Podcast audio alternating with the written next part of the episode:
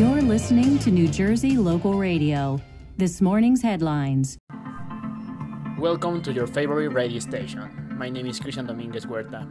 We bring you the most relevant news from around the world. We invite you to join us from 3 p.m. to 5 p.m. Let's start. Sport news. For secondary level began yesterday the Cala Sanchez Games, a very exciting tournament in which the Group Second B will face the Group Second C in the basketball final. Something that the whole school wants to see. The game will be played on Thursday. The time is yet to be defined. Some background that our journalist mentioned is that since the previous edition, no one game has been lost by Second C. Another fact is that the group Second C has not been allowed to score more than 5 points per game. We will talk more about this news later. In other news, the Guadalajara Soccer Club was eliminated by Puebla Soccer last Saturday. The game was played at the Cuauhtemoc Stadium. In regular time, the score was 2-2. Not until penalties, the time was broken because it was a very close match. Unfortunately, the penalty was missed by Alejandro Mayorga from the Chivas team. That mistake cost Chivas a lot, since it gave the victory to Puebla's team. The following weekend, Club León will face Club Puebla.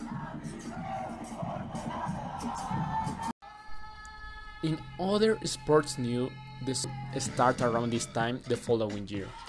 It will take place in Qatar, a country that is located on the Asian continent. Last week was inaugurated the first stadium made with recycled materials. The first matches of the World Cup will be held there. Last week, Blatter, ex-president of FIFA, declared that it was a mistake to award the World Cup to Qatar because it is a country of male chauvinists. What do you think? Now it's time for social news.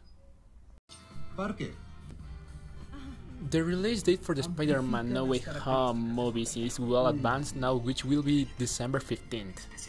According to a survey conducted by a film poster, it is estimated that a lot of people are excited about the movie because of the trailer.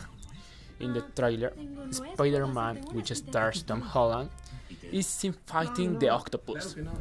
In the movie, not only does the hero Spider-Man appears, also Doctor Strange. The movie will be seen by many people. It is expected to sold out.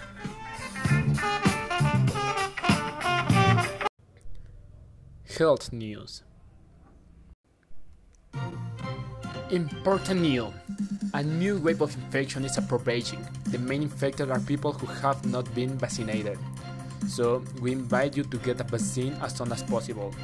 According to surveys, only 40% of the population of Europe was inoculated. And even with many infected, there are still people who do not want to be protected. In Europe countries, it has been decided to take actions in this regard. It is expected that by next year more than 70% of the population will immunize, which will decrease the contagions. Go get vaccinated, take care of me, and take care of yourself.